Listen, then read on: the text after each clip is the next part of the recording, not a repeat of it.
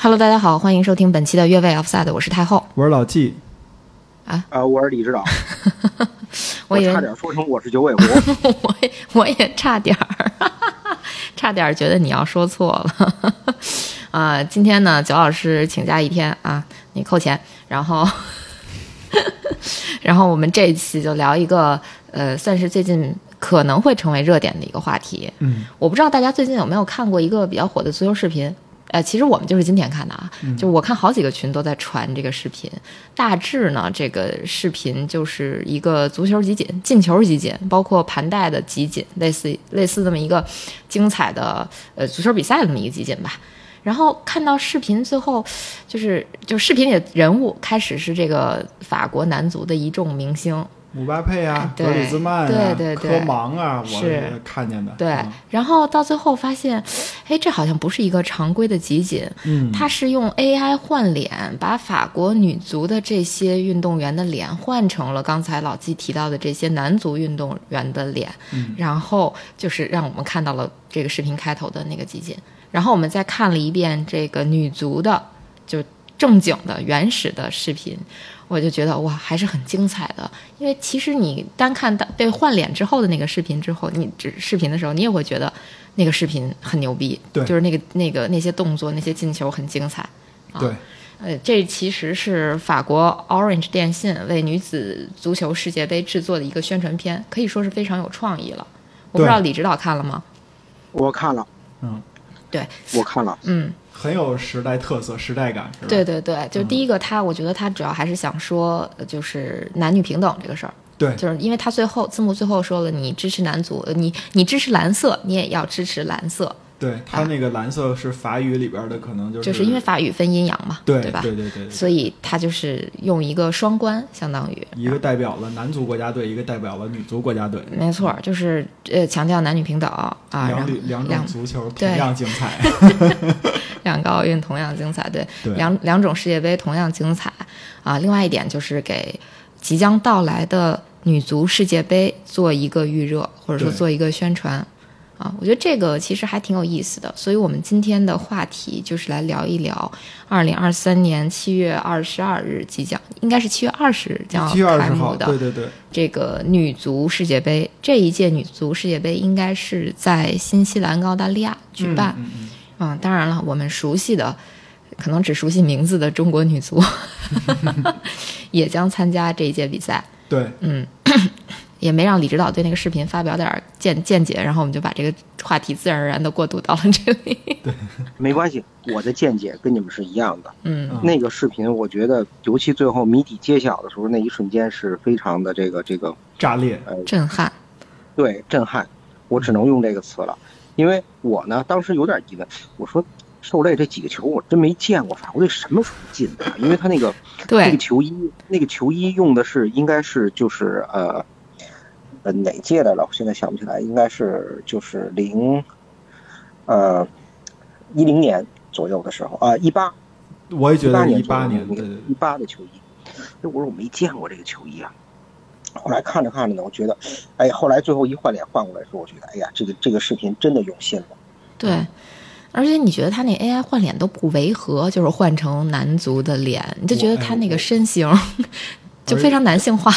对，是的，是的，是的。还我还说是技术，这可能是我们这个可能是我们后边要说的一个话题，就是欧洲女足的技术的男性化。对对我我还说技术技就是那个 AI 技术的话题呢。嗯我说就第一个，他不是那个把那脸换成格里兹曼了吗？一个应该是黑人小女孩换成姆巴佩，呃不是，第一个应该是格里兹曼，就是他给换脸的那个过人的那个动作，对过人的那个啊动作，对对对，嗯那个动作我当时看的时候，我就说，哎呦，你看这个，因为他最后把那个镜头稍微往上推了推嘛，我特地观察换脸以后，格里兹曼那个脸可不是不动啊，他那个眼睛一直瞄着他要出球的方向。我觉得这，因为他先是往前嘛，然后他是在边路，他要类似于传中或者怎么样吧，那那种感觉或者内切嘛，他那个眼睛就抬起来就开始看那个球上那个球门方向了。我觉得这个技术可以的。你是从技术角度分析了一下这个视频，他做的非常的有有这个难度是吗？我这这还原非，常牛逼。我这绝对是井底之蛙。这种东西对于他们来说，肯定都已经用的够不够的了，包括嗯电影里边什么嗯的。，对，不是现在还有那种 AI 换脸的软件吗？对对吧？应该是能做到栩栩如生。对嗯，的确是啊，我在朋友圈看到的什么栩栩如生，就是栩栩如生。就我这个用词不正确，你音就容笑貌。音容笑貌，对对对。好吧，就是因为我也在朋友圈看到大家评论，就是觉得这个视频特牛逼的点就在于刚才李指导说的，我怎么没记得法国队在大赛里边进过这样的球呢？而且我开始看那个视频的时候，我觉得有点儿有有点儿违和啊，因为你就看他那个里边儿那主角他那有特写，然后你就感觉那些跟他踢球的人，为什么有些人那个辫子就像女孩儿的辫子一样？因为他不是每张脸都对对对，我觉得他应该就是因为你的所有的注意力肯定是集中在带带球拿球的那个人身上，对对对对所以他的重点，他的 AI 重点变化都在那个人身上，其他人可能不会太大的变化。后来我是我也是仔细对比了一下，就是在之前和之后，呃，他身边的人，嗯的确是你会发现有有些人有的是有的有的人是没换的。对啊、对，哎，这还是挺好玩的啊。嗯，就 先不讨论这个视频了，嗯我们再聊聊，还是来聊聊女足世界杯吧。那其实呃，女足世界杯，哎，这个这个事儿应该还是挺大的，嗯因为在足球世界里面，我们我们知道的啊，男足世界杯，那女足世界杯一定也是一个非常重要的存在。嗯嗯，而且其实我觉得在我们的概念里面，中国女足之于女足世界杯和中国男足之于男足世界杯是一个互补的关系。对，地位是不同的，地位是不同的。为什么这么说呢？那我 我们要不要还是先说一下中国队吧？先说一下这一届中国队在所在的小组以及呃首场比赛的时间和对手吧，相当于给大家做一个预告吧。对对对对嗯对，刚才我也说了，女足世界杯的开幕时间应该是七月二十日的下午三点。嗯嗯，啊，嗯，那所以你们知道中国队和哪些球队分在了一组吗？我还真查了一下，中国队在 D 组，咱们嗯。的对手是英格兰、丹麦、海地，嗯。嗯，这三个这三个队哦，这。我也特别了解，因为我这个啊老季都说了是吧？啊，哦，不好意思啊，我因为我是对海地那场我要去现场看比赛，哦哦我已经准备好了。哎呀哎呀呀！哎呦，你之前你怎么没早说呀，李指导？对呀、那李指导，你是不是马上要出发了？我别别别别别，我是二二十五号晚上出发，哦哦，哎，然后我到到了之后到呃到了墨尔本之后，直接租车就开车奔阿德莱德。那这是不是意味着我们下一期可以有关于女足世界杯现场的内容？是，但问题是咱们这是谈话节目，我录不了视频哦，嗨，没关系，咱可以来点现场声嘛，对吧？啊，没问题。嗯然后到时候对观赛感受咱也分享一下，因为说实话，我确实也没有在现场看过女足嗯啊。那那接着来说这个比赛吧。嗯，啊，李指导看的应该是不是中国队的首场比赛，对吧？第二场不是应该是，嗯第，二场对海地，嗯。对，因为呃，中国队首场比赛应该是在七月二十二日的晚上八点，对手是丹麦女足。对，嗯。呃，因为在在那个举办地的原因啊，所以说这个丹麦女就是咱们的这个比赛的时间一般都不错，嗯，对吧？八点是晚上黄金时间嘛，对，没错。呃，大家可以关注一下七月二十二号晚上八点，这是咱们的咱们中国队的揭幕战，对对对，打丹麦女足。没错，嗯嗯、而且其实你像新西兰和澳大利亚和咱们的时差应该在两到四个小时之间吧，嗯，呃因为地域的不一样，所以就像老季说的，基本上比赛都是在咱们的白天，对非常友好对啊。，那其实一个简单的关于女足世界杯以及中国队的预告，咱们就先说到这儿。嗯，那咱们接下来进入到一个 非常怎么说非常科普的这么一个阶段吧，或者说一个讨论的话题。其实，嗯，咱们对男足就不管说看不看中国男足的比赛，但是至少对中国男足的很多情况还算是知道一点儿。嗯，就是对我来说是知道一点儿，可能对李指导来说就是知道大基本都都挺清楚的，对老季来说就是逛荡在我俩中间儿，知道点儿和不知道点儿。对，但是多多少少肯定这个了解还是多一点儿，因为外界关于这个男足的报道一定是要多于女足的，对吧？嗯那我们第二部分就来比拼一下 大家的足球知识，虽然这个题是开卷考试啊，但是还是值得和大家来分享一下的。就是我我我说一下呃为什么我们会出这个题啊？嗯就是因为我在我们在查这个女足世界杯相关资料的时候，我忽然就发现，你说我作为一个呃，就是你说是业余球迷也好啊，或者说是反正我是从九八年开始看球嘛，世界足球，那我嗯那我觉得就是嗯，怎么说呢？就是我认为我对足球还是多多少少应该挺了解的吧。啊、那如果有一个有一个外人，比如说他不看球，他跟我说那个呃呃那个卡塔尔世界杯了，你给我讲讲世界杯是怎么回事儿，然后这都哪个队哪个队强哪个队弱，他们都怎么踢比赛踢几场，我觉得我能说出点门道。但是我查这个女足世界杯的时候，我就发现，哎，我可能未必有一个纯就是外行外行非球迷知道的更多。嗯，嗯，我不知道你们会不会在查资料的时候有这个感觉。那我倒是没有，我查了一下，就基本上就是都是预料之中的答案，啊就是有一个是预料之外的。待会儿咱们就根据题再来说吧。啊，反正这样，嗯我们也出一下这个题。这个题其实对于男足、对于女足来说，我们都可以来回答嘛。但是但就是咱们的观众也可以跟着我们的这个思绪来那个考验一下你对考验一下自己知识。对，看看女足世界杯你到底了解多少嗯啊？那我先出题呗，嗯，我就问大家啊，就是这个这是第几届男足世界杯和女足世界杯了？那李指导说呗。啊，李指导说：“我知道那个二零二二年是卡塔尔足球世界杯，第几届不知道。你我没数哎，哎，那那那我来揭晓正确答案吧啊。来来来来来，那个这是第九届女足世界杯，就是说女足世界杯之前举办了八届，八届啊你看看，我还真不知道。啊。嗯，你看看，然后对，然后卡塔尔世界杯是第二十二届男足世界杯，对二零二二年的卡塔尔世界杯 对，所有的二都在一块儿了。啊。但是我觉得如果数的话，我李指导应该女足世界杯数得过来吧？数得过来。嗯实话说啊，我有点惭愧。嗯我看过第一届女足世界杯，嗯嗯，因为第一届女足世界杯在中国，嗯嗯，这是后边一道题的答案。我我是通过电视看。嗯嗯，啊，对，那时候也是一般都是通过电视了。对，好像第一届女足世界杯应该是在广东广州举办的，对对对对所以广东省就是你们在北京的话，肯定是还是主要通过电视机来收看到那一届的女足世界杯，对对吧？嗯嗯，也比较久久久远了。那说第二题吧，嗯，那第二题我想问问啊，本届世界杯到底一共多少个球队参赛？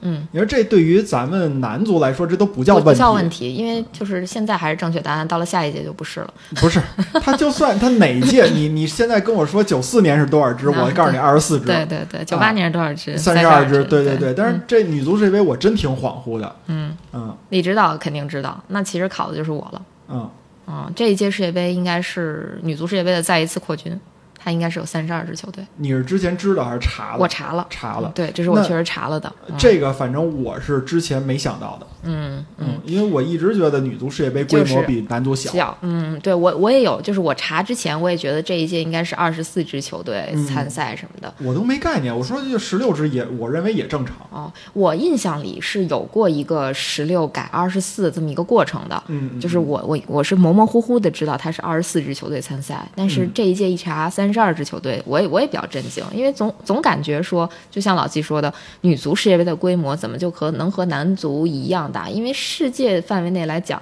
其实能够凑出一一套整齐的女足队伍的国家，感觉不是那么的多嗯嗯嗯，啊。对。那下一个问题我也别问了，这个就这个是这个规模的女足世界杯是第几届？这个规模第一届嘛，对啊，对对，因为这这太后也是一直在透题啊。李指导，我我我想给你答题的机会，他老不给我。好，那最好，因为你问我，我也不知道。你看，李指导是不知道，他其实说说出来他的答案了啊。嗯那另外一题我给李指导，就是第一届世界杯的举办地和冠亚军球队以及决赛的比分，男足、女足都说。呃，第一届世界杯是吧？，对对对，哎这个第一届世界杯啊，我还真知道嗯是什么呢？男足是乌拉圭队，嗯这个我确实没赶上，但是我看书知道的。嗯 女足世界杯第一届冠军美国队，嗯这个我赶上了，因为我不服，因为我当时觉得美国队踢的实不怎么样。啊，嗯这个亚军是挪威，对。嗯这个很厉害了，李指导，因为他不光说出来了结果，他还说出来了场上的局势局。势，啊嗯这个决赛地点在天河体育中心，嗯广州卫盈购啊。对对对对对，嗯嗯，给补充一下啊，那个三零年的乌拉圭是男足世界杯，应该是最后乌拉圭四比二赢的阿根廷，我记得。对，呃应该也是一个逆转取胜。是吧？嗯。然后女足是美国二比一赢的挪威，嗯，呃，女足世界杯九一年的时候在中国，对，所以第一届女足世界杯的冠军是美国。对，嗯。嗯。那那 来太后出这题吧，下一道题我来出啊，这道题是来问这是世界杯的第几次扩军？你想把这个题扔给谁？这这题我觉得男足还是让，要不男足李指导来回答一下。我真不知道李，指导在那儿数呢。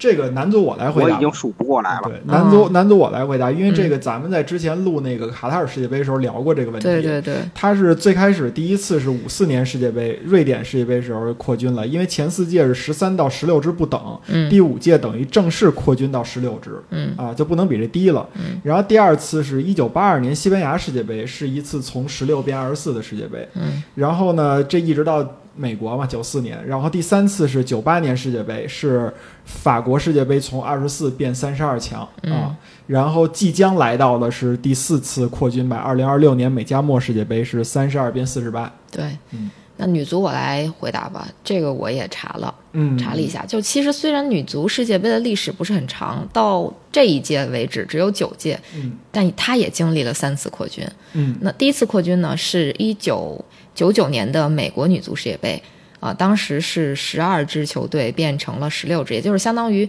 第二届世呃第三届世界杯它就扩军了。嗯然后接下来下一次世界杯的扩军是二零一五年的加拿大女足世界杯，当时是由十六支队伍变成了二十四支队伍。那最后一次扩军，我们已知的就是现在的二零二三年澳大利亚和新西兰的世界杯，由二十四支球队变为三十二支。嗯所以就是经历过的两个，嗯，不管男足世界杯还是女足世界杯都是三次，但是男足世界杯即将经历它的第四次扩军。嗯嗯嗯呃这个就你会感觉女足世界杯的发展好快啊，嗯，他得赶步伐嘛。对，对，我觉得他得赶步伐。嗯，这个还挺有意思的。那咱们接下来下一题吧。嗯这个扩军其实其实也可以理解啊，就翻过来头翻过头来看也可以理解，因为在新的这个新世纪，足球的发展还是很快的，嗯尤其是性别平等这个事儿也在推动，推动，所以其实我觉得他这个扩军的速度快是能够找到理由的，嗯对吧，李指导？呃我觉得他首先是在一个男足世界杯成功的这个框架之下，嗯就是从阿维兰热开始依赖于电视媒体来对这个赛事进行赋能，然后这个赛事的价值就越来越高，然后有固定的赞助商，有固定的它这种呃这种收益的模式。那么女足世界杯呢，其实除了比赛质量、比赛的节奏稍微慢一点之外，它有这个国际足联的金字招牌，然后还有这种呃怎么说呢，各个国家的这种这种情节吧。嗯，我觉得它的扩军，包括它的价值的这个这个跃升是必然的。嗯，没错。那咱们进入到下一题。那下一题其实我觉得是有点难度的，因为我的资料查询到这儿就结束了。就学渣，就是。这主要赖老纪，我本来正查呢，然后我跟他讨论呢，他说：“哦，我查完了，我把答案给你吧。真烦”。对，我就欣然接受了。我我们这种就是能抄作业的，绝不写作业。对对对对对，啊 然后这一题的呃问题是：本届世界杯有哪几支球队是首次参加？我觉得就是这个题真的不查，你根本不知道嗯，啊、就是男足你还知道，但是男足我倒是查了，我才知道，就等于我又又查了一遍，我因为我记性不好。哦好，的，啊、所以呃，李指导知道男足是谁第一次参加吗？你说卡塔尔世界杯对？卡塔尔世界杯。哎，你们一说我就想起来，现在猛一问我，我我不知道了。对我都把答案呃告诉你了。啊，卡塔尔，对，对，对，那女足世界杯肯定会更多嘛，因为它扩军到三十二支球队了，一定有很多球队是第一次参加。对，嗯，这个概率会更高一点儿。那答案是什么呢？这个我来说吧。嗯咱们这样，正好借着这一题，咱们把这个三十二强给大家捋一遍。好的，A 组是新西兰、挪威、菲律宾、瑞士。A 组里边菲律宾第一次，嗯然后 B 组里边是澳大利亚、爱尔兰、尼日利亚和加拿大，这里边爱尔兰第一次。C 组是西班牙、哥斯达黎加、赞比亚和日本。其中赞比亚是第一次。嗯哎，真这组有意思哎，是不是西班牙、哥斯达黎加和日本都是男足就分一组，男足，分对对男男足在一组哎对，啊哎，呀，就缺了德国哎，没错没错。你看刘老师今儿又不来，对，哎，他又输出吧，这倒是。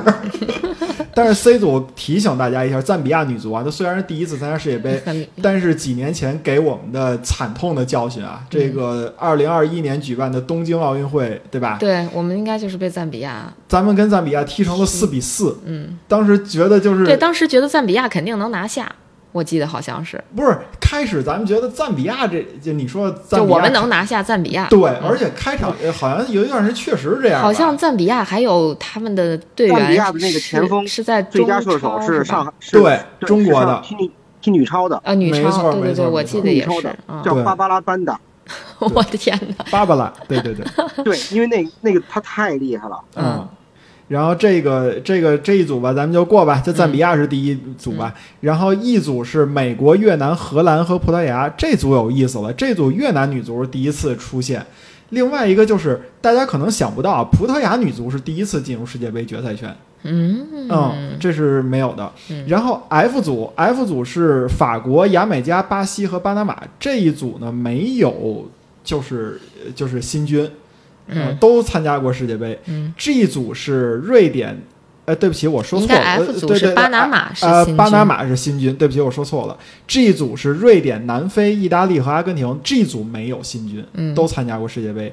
H 组是德国、哥伦比亚、韩国和摩洛哥啊，这嗯个很纯粹的摩洛哥，他是第一次参加女足世界杯的正赛。嗯啊，那也就是说，我们看一下，因为它这个 E 组里边有两支越南和葡萄牙，然后 G 组没有，其他的一个组一支，也就是说，我们这八个小组里边正好有八个那个那个那个新军，我写错了，我写的七个。对，你看我们还在复习，他要是把那个葡萄牙和越南有一个分分到 G 组啊 G 组，对啊对对，就美好了。嗯。嗯。嗯，这个挺好玩的，就是你看，相当于八个八个小组，八个新军，对吧？对，嗯，然后世界杯也从二十四变成了三十二，也就是扩军了八支球队。对，嗯哎，对了，我补充一个冷知识，哎，刚才我现查的，因为我有感觉，所以我查了一下，摩洛哥是第一个参加女足世界杯的穆斯林国家的国家队。哎，哦我跟李指导感觉是一样的。刚才老季说纯粹，然后说到摩洛哥，我第一反应就是头巾。哦，啊这个这个因为约旦队以前参加女足就亚洲女足锦标赛的时候，我们就嗯看到他们穿着长裤和戴着头巾比赛。对，这个插一个我看到看到的一个视频，很感人。我不知道是哪场比赛，也是有一个队伍是戴着头巾参参加比赛的，有可能是约旦，也有可能是像埃及那样的队伍啊。然后对他的对手是一个正常的这种女女子足球这种短衣短裤这种国家的。然后在一次拼抢里边，那个有一个就是那个那个头巾掉了。对，有一个那个头巾被他的对手啊稍微的拉下来点儿，然后那个女孩特别紧张，马上停止踢球，在那儿捂着脑袋，就像一次很严重的受伤一样。然后当时最感人的一点是什么？所有的对手，那个女孩全都把她做成了一个人墙，给她围起来了。然后让她去把这个头巾给她包好，然后还一直在在在安慰她，就那意思就是是我们不对，我们不好。那个，然后然后怎么着？这个被网友评为是叫最美人墙。嗯嗯嗯。哎，这个所以嗯。只能再感叹一下，这就是我们为什么要热爱足球这项运动。嗯，它真的是，就是一个大家伙通用的一个广泛的一个运动语言，或者说一种生活方式，把世界所有的不同的肤色、文化背景、宗教信仰的人都团结在一起，对，没错。而，且它起到了就是说，能够冲破这种我们都已知的这种樊篱，让大家走向世俗化也好，或者说获得解放也好，这个真是一件伟大的事业。对。嗯，这个我同意。我觉得就是体育，它好像就是这样一种语言，能够突破这些限制。就像李指导刚才提到的，不管是文化呀、宗教信仰啊等等一切，这个就扯远了，咱们就再拉回来说这个事儿啊。就是这个这个知识点，我觉得还挺重要的嗯啊。咱们后面可以再聊啊。咱们接着说这个下一题吧。下一题是世界杯历史上有哪些球队？从来没有缺席过任何一届世界杯正赛。我得先说，嗯这个题是让我比较震惊的。嗯，就是我的印象里，我觉得应该有，就是女足应该有中国的一席之地。嗯，但是我查了一下，发现中国缺席了一届世界杯对，啊，就是二零一一年的世界杯。嗯嗯你想把这题甩给谁？李指导，男足男足是德国队吧？哎，真答错了，嘿。接近接近，巴西。对，嗯。男足是那个德国队啊，他缺席了1930年第一届世界杯，他没报名。嗯，然后1950年世界杯的时候，因为二战刚刚结束，所以刚打完仗，对恢复过来。那个东德和西德是被禁止参加世界杯的。嗯。嗯。嗯，那女足呢？其实这个好，就如果愣猜的话，也挺好猜的。美国。美国对，对，还有第二支吗？应该没有，没了，就是我不知道，我猜啊，有挪威吗？没有，就是没美国有没有。嗯，没有，好吧，嗯，呃，这一题其实基本上也能看到，说这两支球队分别在女足和男足领域就是一个这个历史长河里面是个霸主地位，对吧？对。嗯。五星巴西嘛，对吧？嗯，那下一题吧，下一题，世界杯历史上夺冠次数最多的球队共夺冠，五星巴西嘛，给我给自己搁进去了，呃，共夺冠几次，连冠几次？嗯哎，这个这个连冠这个应该还是挺挺有意思的啊。嗯，那你知道？啊，巴西啊，巴西连冠，他就是收藏雷米特金杯那次吧，五八五八年一次，五八年在瑞典，然后六二一次，七呃，哎，那不是那不是呃，五八六二七零三次，对，因为嗯。呃六六我想想啊，六应该六是英格兰兰，嘛，对，六六英格兰，对、嗯。然后七零这时候他就收藏金杯了，对，然后九四对吧，贝贝对。托罗马里奥嗯。那是一次，然后二零零二。对。对四比零胜中国，对吧？对，咱咱咱们须要提一下，对，咱们问的是那个有几支有球队完成过完成过卫卫冕。嗯，你刚才说了一巴西，男足还有吗？男足有意大利啊，对 这意大利意就是大利墨索里尼的时候对 连逼带抢的，就是 拿了两届世界杯嘛，对吧？对啊，三八年世界杯就是给人都吓吓跑了，嗯然后连冠了啊，卫冕了。我作为一个意大利球迷，我还你都不觉得光荣？不是，对我还高兴。我说，你看我们四届世界杯冠军，然后一看有俩人水过来的。水货，但是 嗯但是德国、呃巴西和巴西几乎是啊，帮我想想啊，意大利的那个这四次夺冠有两就是是分别两面不同的国旗，但巴西都是一面，嗯啊，对对对对对对三四三八的意大利国旗跟后边的不一样。对，嗯嗯嗯，女足呢？女足美国队厉害啊，对，美国队拿了几次？现在一共是八届，美国美队国队拿了四届吧，可以可以我看啊。对了，对。四届，你看啊嗯，九一年那一次是美国夺冠，对。吧？对他那个中场叫阿克斯塔尔，我记得特别厉害，对，打波。然后九九年击败中国那一次，嗯。然后就是呃一五年，对。嗯，还有一九年。对。厉害，厉对指导，厉害。厉厉害啊厉害！我我印象中的美国队夺冠其实只有两次，就是我我嗯印象里的啊就跟中国队那次，呃对，跟中国队那次，然后还有一次是一九年哦，啊，因为就最近的这次嘛，稍微有一点印象。我印象里边最深的一个肯定是九九年吧，然后另外一个是一五年。为什么？因为那场比赛我印象很深，太后睡觉去了，然后我看的直播，当时我是亲眼看到日本队有一个中场吊门儿。嗯，哎，不对，是美国吊日本还是日本吊美国的？反正是个中场，应该是日本吊美国吧。反正最后最后那场比赛是四比二嘛，我就没想过女足世界就是在女足赛场上，然后还是一个顶级大赛的决赛，能有中场吊门儿这样的事儿发生，我觉得很震撼。嗯嗯，对，其他那时候我也勺子过，嗯，勺子他是点球点，那离多近呢？嗯，也挺危险。那这确实是这个正确答案，就是美国女足一共夺得过四次世界杯的冠军，并且有两支球队完成过卫冕，一支球队是美国，二零一五年和二零一九年，另外一支球队是德国队，嗯二零零三年和二零零七年。其实那就到了下一个问题，下一个问题就是一共有多少支球队拿过世界杯？你把李指导的这个给剥夺了是吗？啊这不是他的题吗？哦，对，好吧，没事儿，一样的。啊，都差不多，啊都差不多就那些呗。嗯，嗯，对，那男足就就数呗。你数吗？巴西嗯，是德国李指导，你能不能按照顺序数这八支球队？啊，按顺序，按顺序，乌拉圭，啊乌拉圭起头。我我看啊，啊乌拉圭对吧？嗯，对，呃呃，巴西，意大利，哦，意大利，呃，德国，对，阿根廷，得有吧？嗯 不是你按啊，顺序瞧英格兰，英格兰又又把英格兰忘了，你看看。嗯，六六嘛，嗯。对吧？然后是。然后开始，然后这个终于折腾折腾折腾到九八年，有新王出现了，法国，嗯，然后西班牙，然后这个这个呃西班牙，嗯，对，按顺序是乌拉圭、意大利、德国、巴西、英格兰、阿阿根廷、法法国、西班牙。西班牙对，就是热知识是就是不冷不热的知识吧。德国得世界杯冠军的顺序要比巴西早。嗯嗯，对，顺位要更早一些。对嗯，博尔尼奇迹对？，五四年五。四年的博尔在瑞士，对吧？对，嗯，女足世界杯呢，数一下喽，一共有过几个冠军？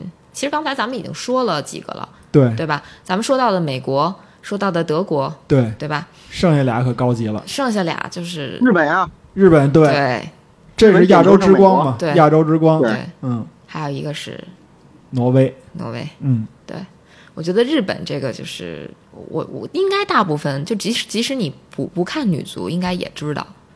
就是我我不好说，我不好说。我觉得应该是吧，就亚洲第一个带回世界杯的是日本女足，不是任何一个男足。我觉得这个就非常牛逼了。而且也完成了很多欧洲男足球队都做不到的，就是连续两届世界杯进决赛。对对对，这个这个这个已经是丰功伟绩一般了，我觉得。对啊，可以球当时队长是泽穗西吧？泽穗西，对对对对对，萨瓦。嗯嗯，嗯，对。那李指导，你的下一题。好啊，我什么题？那李指导李指导这题还跟没说一样。对对对，就是你这题就别说了，你这题叫本届世界杯的举办国。刚才已经最开始就已经把答案说了，嗯男足就卡塔尔不用说了，女足是澳大利亚跟新西兰，因为这俩地儿离得比较近，所以联合举办了嘛。但是我就想问你们，在这事儿之前，你们知道这届世界杯举办地吗？我是真不知道。我知道，那知道是？嗯，我知道啊，我知道，我得办签证了。啊，对对对对对，你你得办签证，对对对，我知道的是因为另外一个事儿，反正嗯我是知道。嗯啊那我我干脆替李指导问了吧。那行，世界杯历史上一共出现过几次联合举办？就是据你们所知，呃，你说男足啊，嗯，男足、女男足都说嘛，就是日韩是第一次，对之前没有联合举办。是的，这俩为什么联合举办？也不是因为他们俩想联合举办，是因为打的实在太厉害了。对国际足联一看影响团结，不行，咱联合举办吧。对，就是布拉特让他们就就就你就这么办吧，反正互相调和着、调停着，反正闹闹腾腾的就把这个事儿给办了。对，嗯，后来呢，发现哎也还行，因为大家后来也不怎么折腾了，对，都没人愿意办了。那干脆你们不行的话，就也是联合举办吧，对对吧？美加墨，对，美加墨是第二次，没错，就是马上到来的下一届世界杯，男足世界杯是美加墨联合举办，这次是三个国家。对这三个国家就有问题了。你看，过去日本跟韩国的时候，大家分一个开幕式，一个决赛，那这仨人分，总得有一个分决赛的，一个分开幕式的。那另外那哥们儿能分到什么呢？嗯，是个问题吧？分分组的时候，把那些好的队都往那边搁一搁，啊，可以，暗箱操作。一把是吧？反正肯定拆队呗，要不就是有一些补偿措施什么的。嗯，然后女足世界杯就不用说了，其实刚才咱们也其实就只有这一次，只有这一次只有这这一。次，对。那就到最后一题吧。嗯，那举办过世界杯次数最多的国家几次？什么时候？哎呀，这什么时候这事儿难了？嗯，是吧？我我也不知道，这样，咱们咱们先说女足吧。我觉得这个女足世界杯这非反而常说呀。嗯对啊，就是中国两次，美国两次呗。对对对对对，嗯因为中国第一届对吧？对，一九九一年的女足世界杯女，足世界杯和二零零七年吧。年，哎，女足世界杯对吧？对，嗯，这个有一个意意特别有意思的地儿啊，就是那个美国是举办了九九九年和二零零三年两届世界杯，就是这两届世界杯是连起来的。为什么呢？是因为就是二零零三年的时候，北京这边因为疫情，也是因为疫情，嗯，所以说本来是二零零三年女足世界杯就是在中国举办的，但是因为就是非典的问题，对非典的问题所以给到了美国。对，嗯。然后呢，那个那那我们这边就会有一个补偿，其实相当于是互换一下，对，嗯，我们这边再延后四年举办，对，嗯。所以就是一九九一年是中国女足世界杯，二零零七年是中国女足世界杯，然后是一九九九年和二零零三年美国连续举办了两届女足世界杯对，啊，然后中间这个一九九五年的是瑞典女足世界杯嗯啊，然后二零一一年是德国女足世界杯嗯，一五年在加拿大举办了女足世界杯，对，一九年是法国女足世界杯嗯啊，对，就是我觉得最近这几届还是印象蛮深刻的。对，男足就那顺下来可太多了。男足其实你发现，也就是他最多举办次数的，也就是两次，就是已经举办的嘛。但是我记得我那时候看的时候是墨西哥最早完成了两次，就是没错，当时说的墨西哥是啊、举办世界杯最多的，嗯。对。当时说，嗯但是后来呢，意大利也两次了，对，嗯意大利那个那个那个谁在的时候，一九三四年办过一次，九零年意大利之下嘛对，又一次，然后法国呢，三八年办过一次，九八年又办一次，没错。嗯然后德国也是两次，德国零六年一次，然后再往前是哪哪哪年来着？是五八年还是哪年？忘了。啊，七四年啊七四年对对对对对对被毛尔夺冠对，七四年，对七四年。然后那时候是西德，现在是德国，没错没错没错，咱们按大数说，大概念说算是两次吧。嗯然后最后是巴西，巴西是二零一四年一次，然后再往前是哪个来着？五零年吧，就那个乌马卡纳一比二输给乌拉圭那对次，，是五零年海吧？啊那次，五零年，对对对对对，啊、所以这么看来，其实美国即将是两次，因为下届世界杯美加墨嘛。对那这么一看，墨西哥又又超出了。对对对对对，对，咱们之前聊过啊，墨西哥是男足世界杯里边那个参加揭幕战次数最多的球队。对，嗯那咱们就这么说吧，墨西哥也别要求啥了，你都办三次世界杯了，开闭幕式你也就别 别抢了，就别别替他们操心这个了。开玩笑，开玩笑。那其实关于世界杯的一个小小的知识问答，或者说一个小小的知识点，我们就聊到这里吧。希望能通过这些问题给大家，嗯，关于女足世界杯，或者说关于女足世界杯跟男足世界杯的一个对比，以及一个简单的了解。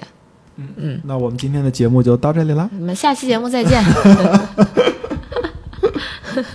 嗯，对，当然这不是这期节目的主，就是我全部了啊。我们还是想继续的就着这个再聊一聊。其实呢，最最最最基本的还是说到女足，你对女足最初是一个什么样的印象？其实我想把这个题就是限定一下，你对中国女足是一个什么样的概念吧？什么样的印象？嗯反正一定是九六年亚特兰大奥运会和九九年女足世界杯嘛。哦，那我可能我我你一提女足，其实我满脑子里只有八个字。李指导知道是什么吗？风雨彩虹铿，锵玫瑰，对吧？对，就是一提女足，我脑子里就是风雨彩虹、铿锵玫瑰。不是？那我我那字儿多，什么刘爱玲啊、接扁担，是孙文歇会儿抽袋烟。薄皮儿大馅儿，十八个褶儿，对吧？对，怎么总有相声的事儿呢？我就想问一下，嗯，对，反正我嗯，我对女足的初印象真的就是风雨彩虹、铿锵玫瑰，就是不不仅是因为它是一个歌词哈，就是其实这首歌还挺有意思的。其实你们知道这首歌原本名字不是叫这个吗？这是林忆莲唱的，最早是呃，不是田不是震田震，啊，不都小眼睛就是这样。最早有一首歌叫《铿锵玫瑰》，是林忆莲唱的。啊，哦，然后九九年女足世界杯的时候，然后就是你看现在，比如说世界杯，嗯男足世界杯也好，还是男足欧洲杯也好，他们这个集锦节目叫做呃豪门盛宴。嗯，对吧嗯，嗯那么九九女足世界杯当时它的这个这个专题的节目，包括赛前、包括赛后的这个集锦节目叫《铿锵玫瑰》。对这我有印象。我现在找不着这人了，但是我怀疑是张斌起的名儿。啊，有可能。不过就是这首歌并不是这个时间段流行起来的，要比更早吧？更晚。更晚呀？对，就是《风雨彩虹铿锵玫瑰》这首歌，最早其实是它的名字本名叫《温柔美眉铿锵玫瑰》嚯，啊、这首歌其实是为了广东广播电台的综艺节目叫《生存大挑战》制作的，哦，所以其实跟女足没有什么关系。但是零三年的时候，是女足把这个歌唱响了。嗯嗯嗯，后来田震就把这里面的歌名和歌词“温柔美眉”改成了“风雨彩虹”啊啊，而且一分钱版权费都没有收，就送给了中国女足。嗯这首歌后来就成了二零零七年女足世界杯的主题曲哦，啊，就是这是背后的算是一个小故事吧。其实我也是今天查了之后才知道的，就是天天唱，恨就是一看女足脑子里就是这这个旋律这个调儿，但其实可能它里边还有一些歌词你们都未必知道。嗯，我我说实话，我只知道这四呃就这八个字儿。对，啊，但其实它还有就是更多的。它是歌嘛？对对对，它是个歌，而且因为什么呀？就是这种副歌部分，它是属于最高潮的。一般的就是做那种纪录片什么的，你之前他那个有你都听不见，对，它是背景音，它是跟着你的这个这个解说，它比解说声低很多。然后结果一般到这个词儿时候就没有解说，就让你听这四个字儿，这个高潮就起来了。对对对，其实如果真的给你放全歌，你还是很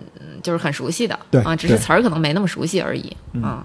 这是反正这是我对女足的一个最初最初最初的印象，就是我或者说我把关键词关于女足的关键词归为三个，就是关于中国女足就俩，还有一个可能跟世界女足有点关系啊，就是这是我我知道第一个，就是我想说的第一个，第二个其实就是多曼斯基哦，德国人，哎，瑞典，他是瑞典人吧？应该是，这对李指导是瑞典人吧？李指导走了，我忘了。瑞典，瑞典，瑞典人。嗯，他是瑞典人。对，因为他是中国女足的第一个外籍教练嘛。对。啊，所以就是当时多曼斯基来中国，应该目标还是把女足带进世界杯的四强嘛。嗯嗯嗯。结果就是有点儿，就不是他一人能带得了的。对对，其实他自己也带不动。然后就是，就这是我对女足的印象的第二个词。那第三个可能就是跟世界女足有点关系吧，就是马塔。马塔啊，对我觉得这名字反正基本上谈到女足，你都绕不过去的一个名字。对，就是曼联队八号，马塔叔叔啊。嗯，马马塔阿姨，马塔，嗯，娟儿 不是，那那是那这娟儿是男足啊，娟儿是男足，这个对对对。怎么什么都有？那那行吧，我基本上就说完了。我就是这三三个部分吧，我都不能说三个词儿了，因为我这啥都有。对对对对对啊！那李指导呢？啊，实话说，我看女足开始的时候，主要是女足给我上过上过足球课。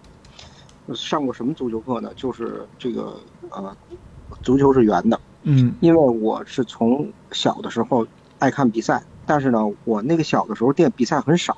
我只能就是说电视里播什么我就看什么，不挑，不像现在似的。哎呀，直播一场法甲，晚上巴黎圣日耳曼，看不看呢？不对，那边有英超呢，我看哪个呢？有时候看一场德甲中下游的比赛，哎，算了吧，不想看了。那个时候没得挑，因为他就没比赛。嗯。电视台里播什么就看什么。九一年的时候，我还在上初一，那那个时候我就得我就得看。这个这个直播的女足世界杯，我先看过一遍了。后来到暑假的时候，电视台没得放，就只能老放女足的比赛。所以我那时候刚开始看足球的时候，是大部分看的是女足。她好歹是比赛啊。嗯嗯嗯嗯嗯。然后呢，为什么说他给我上过一课？因为我看过九一年世界杯，呃，女足的小组比赛，我觉得中国女足摧枯拉朽，而且碰上挪威永远压不住。就我觉得踢得非常好，我说今年这个队能不能夺冠呢？结果。出现之后，四分之一决赛对瑞典，然后开场三分钟丢球，然后中国队在狂攻的情况下，我只是记得那场比赛就不停的、不停的围攻、围攻、围攻，就是就是不进球。嗯，然后呢，还射失了一个点球。然后我今天还特意查了一下那场比赛，我说谁射失的点球？但是我查国际足联的这个 match report 里边那个 timeline，我已经查不到这个数据了。嗯，就他他被忽略了。我到现在也想不起来这个这个点球是被谁射失的，反正我就知道中国队不停的围攻，然后马上两年之后，中国男足又给我上了一课，也是零比一输给也门，跟这个过程一样，其实就是这种幼小的心灵受到打击，就知道足球这个东西其实它真的真的很依靠运气。对，系统局嘛。啊。对，就是你很多时候你可能真的那个时候很强大，因为但是因为你的心理不过关，你可能不断的自我暗示，包括各种的运气，你的比赛就输掉了。嗯，呃，李指导说的是九九年的世界杯是吗？九一年，九一第一九一第一届，九一，对，九九年世界杯呢，呃，呃，不瞒您说，那是我第一次不敢看比赛，最后逃出去的一场。整个这个九十分钟、一百二十分钟的常规时间比赛我都看完了，到点球那会我实在是扛不住了。后来中国男足也经历了很多重要的比赛，包括这种生死战，其实就到了二零零四年亚洲。杯的半决赛对伊朗，我都没那么紧张，但是那次我实在不敢看。嗯，我是跑出去回来，我才知道输掉了比赛。嗯，包括刘英射失点球。嗯，那都是我后来才知道的。哎，这个其实还是挺可惜的。我觉得这是中国队真的离世界杯冠军最近的一次了。大家这个可以看一下两千年的时候，哎，不是九两千年的时候吧？那个冯小刚拍的那贺岁曲的那个第三部，那应该叫《没完没了》嗯啊，那个没完没了，副标那儿打着快板唱对对对对，七七百舞团，然后然后再看早上起来看女足世界杯，没错没错。葛优一大早堵门去了，然后一看副标在那儿，那么那么。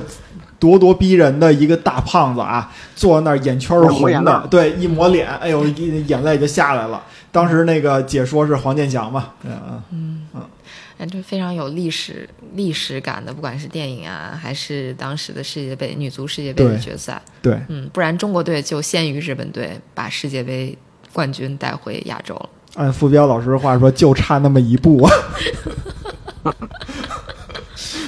这说起来真是笑中带着泪啊，就是这个感觉。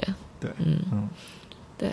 那这是李指导关于嗯，女足的一些印象吧？还有吗？呃，没事说着来吧。我现在能想起来就这两个。嗯嗯嗯。老七呢？呃，我这边就是九六年亚特兰大奥运会的那个决赛，呃，最后中国女足是应该是一比二还是零比一输给美国了，我忘了。反正我印象特深的时候一比二，，一比二，一比二是吧？对孙文有一个吊门，孙文那个吊门砸在球门线往里一点儿，就啊，对，就卡在那个位置上进就了。就英国德英国德国嘛那种感觉，对，反正然后咱们好像是进了一个越位球被吹出来了，还是说美国有一个进球是越位的呀？反正我记得那场比赛也是，当时印象里边中国两个球没想到进决赛有那么大的竞争力，而且对手都是美国，一个是呃就是打呃女足，然后另另外一个是垒球，最后中国好像都是一比二输给美国了。然后美国队，我印象里边垒球是有一个明显的出界的，就是击击打出界的球，然后结果被人家算成是本垒打还是什么打，反正最后得分了。人小我也不知道嘛。那那场比赛印象特别深。嗯，还有吗？还有什么特别哎，？我补充一个啊，嗯就是九九年决赛对美国队，当时范俊杰头球被美国从门线上救出来，但是那个球后来据所有的人观察说那个球其实已经过线了。如果当时有国际足联的这个门线技术，嗯可能这个 title 就属于中国队了。啊，对对对，我也看到这样的说法，说嗯当时那个球过线。嗯对若干年之后，应该是前年吧，我到北体大去上一堂课，当时是一个、一堂球探课，嗯然后我坐在后边，范玉杰老师坐在我前面。下课的时候呢，一块儿走。后来当时我们那个主办者跟我也熟，他跟这个范老师聊了两句，我就在旁边看。当时我觉得这个这个范老师当时踢中后卫嘛，他也不是特别高，一米七零左右，那个很瘦小，让我看，我说这个人在比赛当中怎么会有那么那么大的力量干拔起来？而且他几乎就是一个每次角球，就是他是一个重要的进攻点，他都能抢到头球。嗯在我印象当中，因为他穿三号，我老觉得他像斯塔姆一样，就是对角球的落点判断极好。嗯，所以你没问问他当时他觉得那个球进了还是没进吗？其实我觉得范俊杰本人他可能反而不知道这球进没进因为。他不离得太远了，是吗？就那个角度，他是正好垂直于门线的，我觉得他自己不太好分辨进没进。嗯对，那时候已经红了眼了。嗯对然后还有一个补充的一个一个看球的经历是，就是九九年世界杯半决赛女足五比零胜挪威那场比赛，欢乐在于什么？我是两场比赛跳着看，跳着看的。嗯我们这边的比赛，刘爱玲不停的这个二二十二十五米，然后这个二十米的这个远射对外脚背爆射，不断的进球。那边是美洲杯，巴勒莫三次射失点球，同一天同一个时段。对对对对对对对，啊，这是一个很传奇的时间段呀。嗯对，我我就几乎跳着看的，我就在跳着看的情况下，他三次射失点球，我全看见了。嗯，对，嗯很有意思。嗯嗯嗯，老季还有吗？那其实你看女足这么些年的发展，中国女足好像是一九八三年成立的吧？嗯嗯嗯，啊，然后资料显示是八四，八四年啊，反正就是基本就是八十八五年之前呗，嗯嗯 就我们叫什么八五前，八零后八五前。呃，那女足其实到现在为止也发展了接近四十年了吧？我们也看到了这个中国女足在世界赛场上的一个起起伏伏。嗯，就现在我不知道中国女足在大家看来算属于一个起还是伏的这么一个状态。怎么说呢？就是在大环境都起的情况下，中国队以现在的速度，即便它算是起，相对来讲也是服。嗯，这叫沉嘛，沉。其实说白了就是你的对手进步要比你更大。对对对，李指导觉得呢？嗯，呃，我节目刚开始的时候，老纪说了一句，还是谁说了一句，说这个中国女足是中国男足的反面。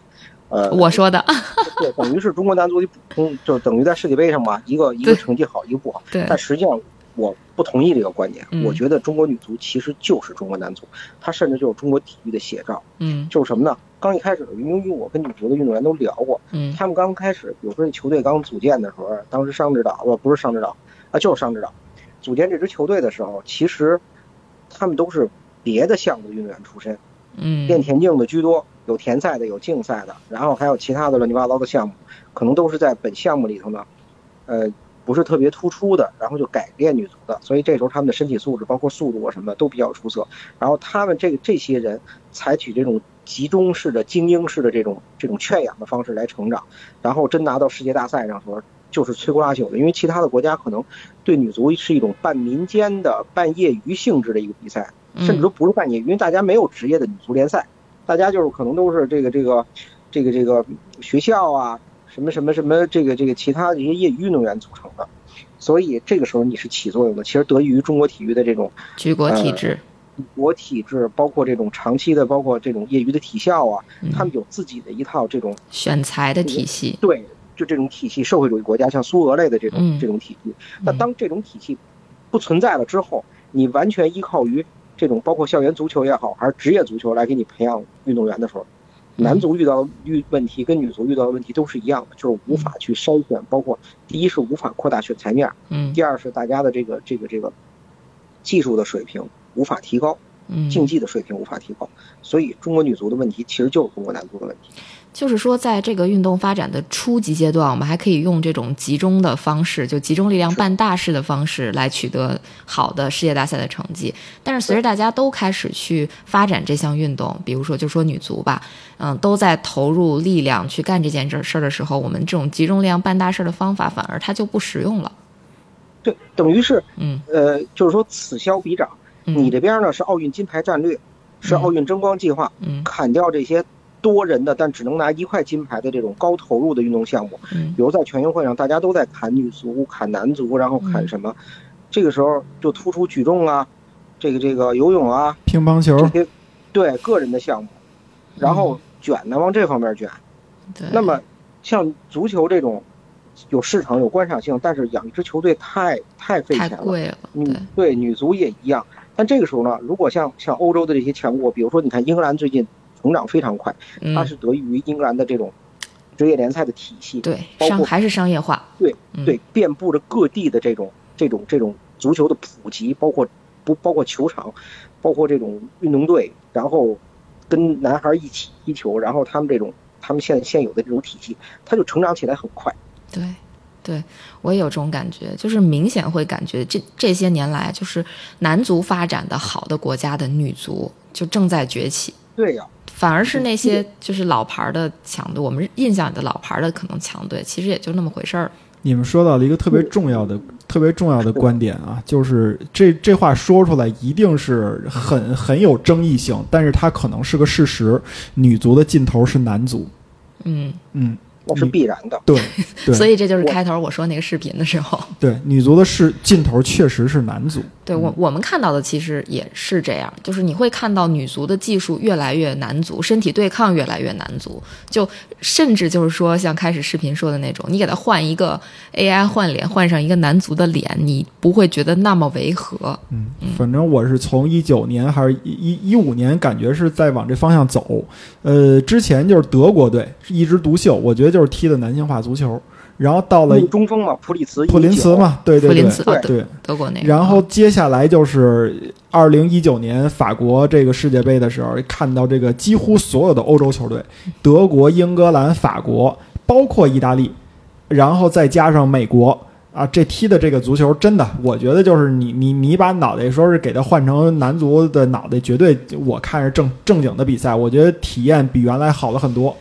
对，其实这这说到这儿，其实还是推荐大家去看一看女足世界杯，就它的这个观赏性，就不管是这种战术意义上的，还是说你就纯观赏、纯看，就他们的盘带啊、进球啊，就这种技术啊，应该都还是非常有价值的。九六年女足那个奥运会的时候，我记得啊，那个孙雯进了一脚直接任意球。哎，这是李指导是九六年奥运会还是九九年世界杯来着？反二比一。九六奥运会。呃，对，进了一脚特别对，特别漂亮。他不是九六，不是九六。是九六九九零零年的悉尼奥运会啊，悉尼奥运会对，反正小组中国队小组没出现，但是一比一战平美国那场比赛，孙文有一个右脚的三十米任意球，直接挂死角。那个球虽然非常非常漂亮啊，但是当时我的一个感觉就是，因为我我当时只看男足嘛，我看这场比赛以后，我我就问，我就想说的是，这这个球为什么扑不出来？因为我为什么？他其实就证明了两件事。第一件事是从直观的感觉来讲，我觉得孙文那个球，如果用男足的这个这个球速来说是偏慢的。然后另外一个就是速度不快，飘的时间长。对，另外一个就是从这个守门员的角度来说，如果你要是用男足的标准来衡量，他对于这么慢的球、这么长的距离，他的反应速度和他的扑救手的力量其实是不足的。啊！但是现在的女足，你再看你的每一个进球，其实拿到男足赛场上来说，我觉得都没什么问题的那种的啊。虽然不是这么回事儿啊，但是我觉得已经是体验感好了很多。对，对，我觉得我觉得球迷不骗人。嗯，我我现在啊缺乏一个数据，但是我是那天看新闻看的，就是女足欧冠，诺坎普里能全部坐满。嗯嗯嗯嗯嗯，那这个体量非常大，十万人了得。球迷不骗人，如果这个当然。女足，比如说她代表本俱乐部出战，代表切尔西也好，代表巴萨也好，她本身有这个男足的这个这个这个情节在里面，她有这种俱乐部的认同感，她会吸引一部分球迷。但是这个比赛如果太难看了，这些这些季票持有者他也不会来看比赛，耽误我时间啊！我看着困了怎么办？但是现在女足不是这样的，就是它随着这种男呃训练，包括这个技术水准更加的男性化，包括更多的这种呃这种。就不同肤色的这个女子运动员加入到球队当中，这个我们不得不承认，就是这些混血的运动员，包括有，包括黑人运动员，他们的技术能力，包括速度跟对抗能力，确实要比，呃，白种人或者说呃亚洲人要强很多。嗯，就是这样的。就这样翻回头来想，日本队能拿世界杯冠军，很不容易，太我觉得那甚至是日本就是近几十年最最好的机会，他们把握住了。嗯，对，再靠着像像泽穗西那样的那些人，然后他们再去靠着这种孱弱的身体，完全像这种这种纯技术精密的传传切配合，像再去顶英格兰那帮，顶不动了，困难，对，非常困难，是的，非常困难。而且我记得当时跟他们聊天的时候，我我说过的原话是。九六年奥运会，九六年亚特兰大奥运会，中国女足在半决赛三比二胜巴西，韦海英在最后时刻进了两个球，逆转了巴西队。我说这可能是中国女足最后一次胜巴西队了，再赢巴西队不知道什么时候，因为他们后后后边一辈人已经开始活过来了。嗯，你看马塔后来在世界杯上那个挑球过人，那种人球分过那个动作，我觉得就是小罗啊。对你换换一个男足运动员防守，他都不用说防守不下来，你你都得费点劲。你都得琢磨琢磨，得动脑子。嗯，你不能放着他。是，就虽然说身体素质上，就这个男和女还是有比较大的差距的，但是你现在差距很大。对你明显能看到，说你你这个足球运动里边，女足是在向男足靠拢的，就特别明显。可能拿出就就像李指导说，你拿出过去的比赛和现在的比赛做一个对比的话，就简直不要太明显。对，嗯。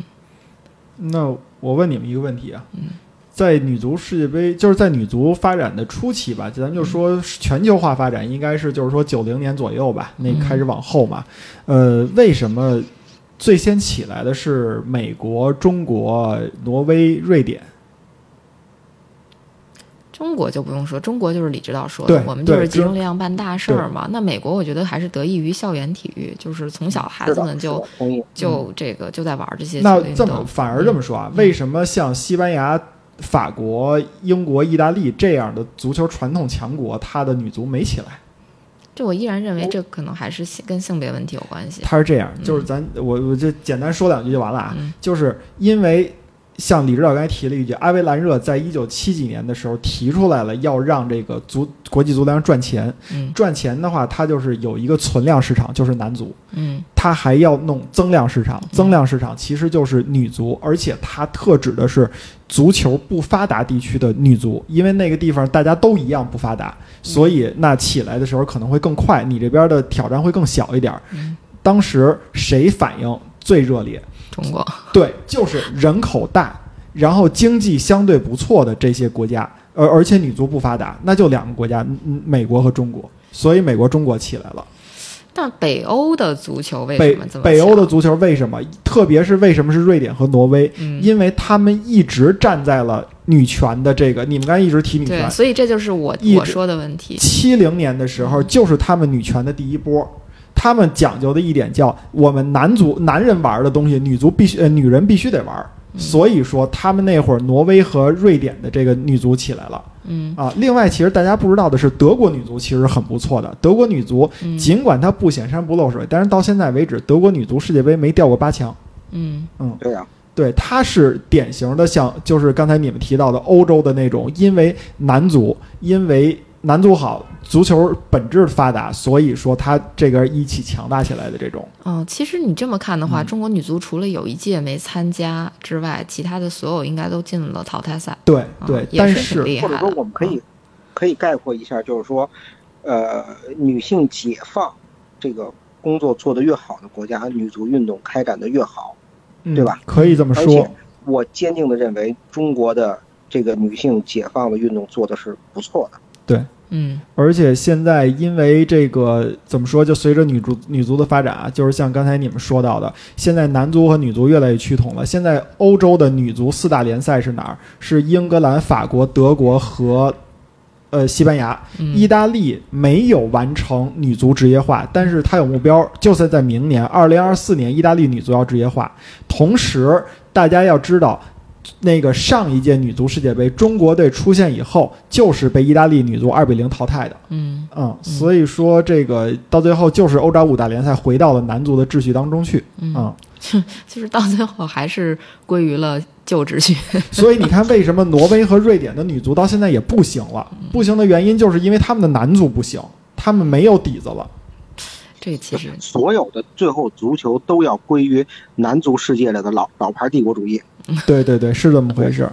对这个还挺有意思，因为它都到了已经发达阶段嘛。对嗯，他从他们只是把这个框里装上新东西罢了。对，就是发展阶段走到发达阶段，到最后还是这波人。所以我们为什么要说啊？就是说中国队，刚才你们问说现在是一个什么水平？我说，即便他是在自己的稳步上，呃，就是上升，但是他在世界足球范围内也是相对下降的。就是二零一九年世界杯，我们虽然像太后说的，除了一一年没进决赛圈以外，其他的进了决赛圈，我们都能小组出现了。但是二零一九年是二十四支球队，我们是以最成绩最好的小组第三出现的。嗯嗯而且出现完了以后就被意大利淘汰了，他应该创造了中国世界杯的最差成绩。嗯，嗯，因为二十四支球队嘛。对嗯对，哎呦，这个还挺有意思的。所以那就可能到了一个比较重要的话题，你们对中国在本届女足世界杯的前景怎么看？呃，我我说个实实在在的，作为一个半吊子球迷的想法啊，呃，争取出线，哎，你跟我想的一样，争取我小组出线。我觉得小组出线还有点困难，因为首先咱就得说，这小组最强的对手应该就是英格兰。这场比赛非常值得看啊！嗯它是咱们的第三场比赛，有可能是生死战。这个生死战是亚洲冠军对欧洲冠军。对，嗯就就最强大的对手肯定是英格兰，这对这毋庸置疑。丹麦的世界杯排名比中国队应该是高一位位，就是还有的打十三十四嘛，啊，可能就是最有机会胜的就是海海地，地但是海地不怂。啊，所以其实真的很难打，很有可能海地会跟咱们当年奥运会想的赞比亚一样。对，对这个，所以所以其实出现前景没想的那么乐观。或者我觉得有点悲观啊，就是今年中国队热身赛在二月份的时候，咱们是一比四输给了瑞典，零比三输给了西班牙。也就是说，面对欧洲足球的老牌强队的里边，咱们已经开始习惯于以这个三个球左右的大比分来输球了。然后在今年的就是世界杯之前的两场热身赛嘛，咱们零比三输了巴西，二比二平了哥伦比亚，没赢过球。啊、然后中间还有一场 U 二零，咱们中国是零比六输给瑞典了。那场比赛比赛完了以后啊，瑞典队说，我不知道这个球队是怎么拿到的，哎，好像是是一比四输瑞典吧，忘了。反正就是瑞典队说，我不知道这个球队是怎么拿到的亚洲冠军，但是在跟我们踢的时候，我们感觉他们像演员一样。就是这个是实实在在的差距啊，这个没有任何的贬低或者怎么样的，但是这个事实就是事实了。嗯，嗯李指导觉得呢？嗯我悲观。嗯，嗯就是反正我我就我不，我也不乐观，我也不好说悲观。我觉得有的一拼，毕竟亚洲冠军这个头衔摆在脑袋上，就是中国队拿了亚洲杯冠军之后，其实是一片怎么说呢，就是喝彩吧我。最怕就是这个。对，就是可能被麻痹了，所以嗯。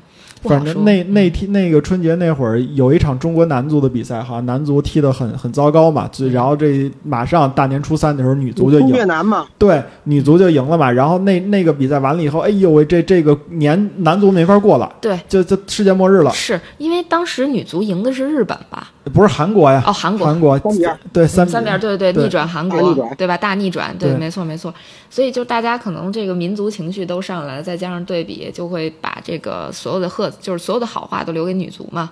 我非常害怕这一点，为什么？因为我后来我发朋友圈嘛，就是说有可能你今天怎么夸中国女足，你怎么骂中国男足，有一天你就会怎么骂中国女足，因为我们看到二零二一年你拿了女呃二零二二年你拿女足亚洲杯的时候，你面对的都是亚洲球队。如果你换一个这种更强度大的赛场上，我们不是没有这个经经验啊，就是。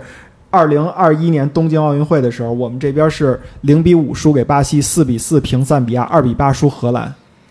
这场这这三场比赛其实是被奥运会中国其他项目的夺金被就是分散了大家的这个注意力，注意力和失望情绪。实际上，你对于足球迷来说，就这这几场比赛，就是让人感觉到中国队真的是就像，呃，你不能说每场都像演员一样，他们中国的女足姑娘们肯定是在拼命的。但是你面对这种世界的男子化的这种进程这么快的女足比赛，我觉得中国队已经开始吃不消了。嗯对，这个挺可怕的。是吧？嗯，那你们有比较关注的队员吗？我只会关注，因为确实我我我我刚才说了那么多啊，但是其实我真的是一个很糟糕、很不合格的，就是中国队的女足球球迷嘛。我只知道那些，啊、对吧？在在国外踢球的唐佳丽，对吧？王霜，王霜，对我只知道这些球员。嗯嗯，本来我还知道一守门员赵丽娜长得挺漂亮的，后来退退役了。役了对对对对对，啊、对，李指导呢？呃，嗯怎么说呢？看比赛吧，嗯看看我赐的这个唐佳丽唐佳丽对吧，嗯，对啊，然后你如果看抖音的话，有沈梦雨，啊，对对对，沈梦雨，沈梦雨对对对对对，嗯嗯，苏超开尔特人队的，对，对当时还嗯苏超还当时就是因为地震还是还嗯是哪个自然灾害，大家还找了半天沈梦雨，后来说没什么事儿。哎那会儿他是不是在土耳其踢球？忘了。对对哎对，啊就是土耳其土耳其其那个地震李佳，悦嗯啊，李佳悦李佳，悦啊，李佳悦，完了对，对对，那那还张冠李戴了。嗯，你看，呃足以见得咱们是多么的不专业的中国女足球迷，然后还在这讨论半天。叭叭叭叭还说呢，对，anyway 还是还是要支持中国女足喽。必须支持，嗯对，必须要支持。啊，他们打一场我看一场，即便是输的再惨，我也不会去骂他们。对，是就是虽然说可能前景不那么乐观，但是我觉得女足世界杯就是一直像从从开始就在说，我觉得还是非常值得大家去观赏一下的啊。你就光光看技战术就行，你不认识谁也无所谓。你像我们，反正谁都不认识，我可能就认识什么米德玛呀，米德玛，对对对，还有我们的那个利亚什么的，这个嗯就这些，就别的我也不认识，我只认识阿森纳女足那哎几个人。啊那个、那个、那个、嗯，那个切尔西那个边后卫里斯詹姆斯他妹妹是不是也入选过？对啊应该是对对对对对对是这一家都是挺厉害，嗯，那还是值得一看的啊，就推荐大家来观看。那我们这期播出的时候，应该刚好是我们要提前发一下，这是礼 OK 拜四发，但是 OK，OK，OK 我这预告没什么意义，没意义只有发出来大家才能知道。是是是，我们我们发的当天是女足世界杯开幕。行，那那就这么着吧，咱们今天的节目就到这儿了。